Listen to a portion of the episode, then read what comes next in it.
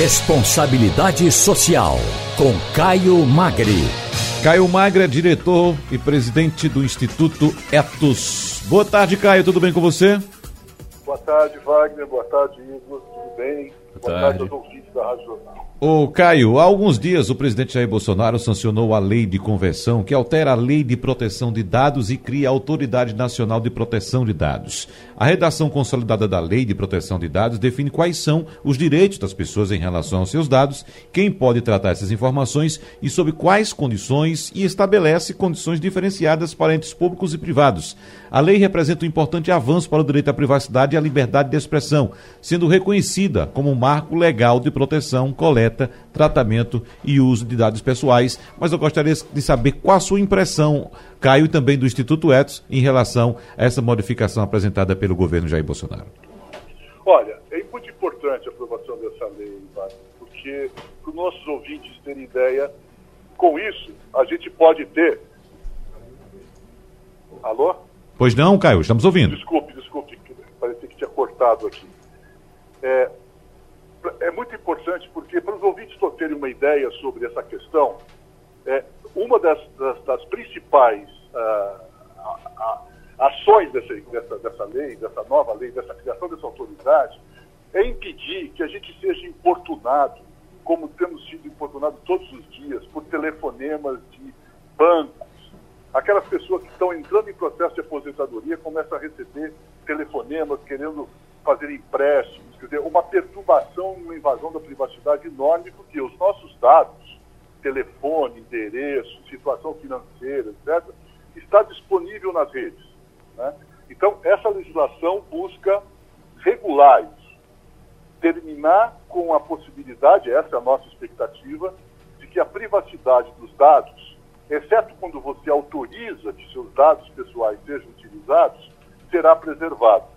Agora, o, o, o, presidente Bolsonaro sancionou a lei, que é uma conversão de uma medida provisória que estava em tramitação desde a época do presidente Michel Temer, com alguns vetos, e é sobre esses vetos é que vale a pena refletir, porque, no nosso modo de entender, esses vetos podem enfraquecer a legislação, especialmente porque não protege o sigilo dos dados pessoais de quem acessa a lei de acesso à informação para explicar. Por exemplo, o Etos participou do Conselho de Transparência do Senado Federal. E durante a nossa participação, uma das questões que nós sugerimos ao Senado, e o Senado corrigiu, foi que foi dar total anonimato e garantir o anonimato de todos aqueles que pedissem informações, por exemplo, do salário dos senadores, do salário, dos recursos que cada gabinete tinha, da, da, lista necessária de ser publicada dos salários de todos os servidores do Senado. Por quê? O Senado exigia que, para passar essa informação, ele precisava de todos os dados pessoais de quem estava pedindo. E a lei de acesso à informação não exige isso, ao contrário, ela preserva o anonimato. Porque com essa exposição dos seus dados pessoais, você pode sofrer constrangimentos, retaliações e perseguições. Então, para garantir a liberdade de expressão para garantir o acesso a uma informação pública, que é direito do cidadão, é muito importante que os dados sejam preservados. Não tem importância você colocar o seu nome quando você pede, você pede uma informação. Mas se o seu nome for divulgado ou circular para fora daquela repartição, aquela repartição e aquelas pessoas responsáveis por ela serão punidas. Então, é uma lei que nós esperamos que possa trazer tranquilidade e privacidade a todos os cidadãos e cidadãs brasileiros. Agora, o Caio, Igor falando, é, reduzir Oi. os mecanismos de sanção, por exemplo, com relação à interrupção do uso do banco de dados, pode enfraquecer o cumprimento da lei?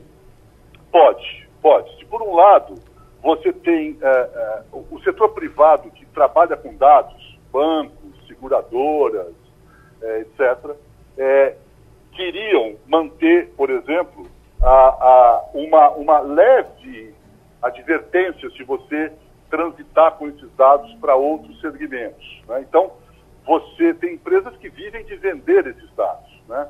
E só pode vender os dados se você autorizar que seja vendido. Né? Então, o que, que acontece? A legislação teve um veto, que foi um lobby muito forte dessas empresas, especialmente aquelas que têm big data, né, que têm dados de todos nós, uhum. é, para reduzir a punição e podem circular esses dados. Então, enfraquecer essa sanção colocam em risco a privacidade dos dados e deixam as empresas numa situação muito poderosa nessa, nessa questão. Então, é, essa, é, esse é um ponto polêmico, mas pode ser que para frente a gente consiga melhorar isso.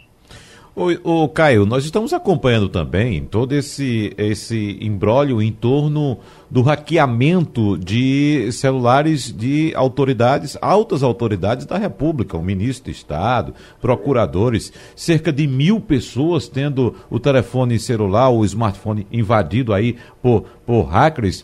Uh, nesse âmbito dessa discussão que estamos tendo agora, uh, de que forma a sociedade pode ser impactada por essa nova regulamentação e também por esses vetos? Bom, a ação de hackers que invadem a privacidade precisa ser combatida de forma criminal. É um crime, obviamente que é um crime que está sendo cometido. É, a autoridade uh, nacional de proteção de dados vai ter que pensar nessa realidade, vai, vai ter que refletir sobre como é que ela vai lidar com isso. Né? É, uma sanção econômica, uma sanção não vai funcionar para esse tipo de crime. Né? Ela precisa ser muito mais grave. E ela é, ela está prevista na legislação uma punição para esse invasão. Essa invasão é completamente diferente de você disponibilizar os seus dados e os seus dados serem mal utilizados, porque essas autoridades em nenhum momento ofereceu os seus telefones para essas pessoas e essas pessoas fizeram uso equivocado, um uso ilegal dessa informação. Eles tiveram uma ação de invasão dentro de um aparelho privado e essa é uma regulação específica no campo criminal de, de alguma forma, nós todos vamos ficar, ficaremos mais protegidos com essa legislação do ponto de vista da circulação dos nossos dados que são públicos. Agora, a invasão dos nossos equipamentos pessoais continua sendo e será e deve ser punida criminalmente. Caio Magre, muito obrigado, um abraço para você e até a semana que vem. Um grande abraço para vocês e a todos os ouvintes da Rádio Jornal.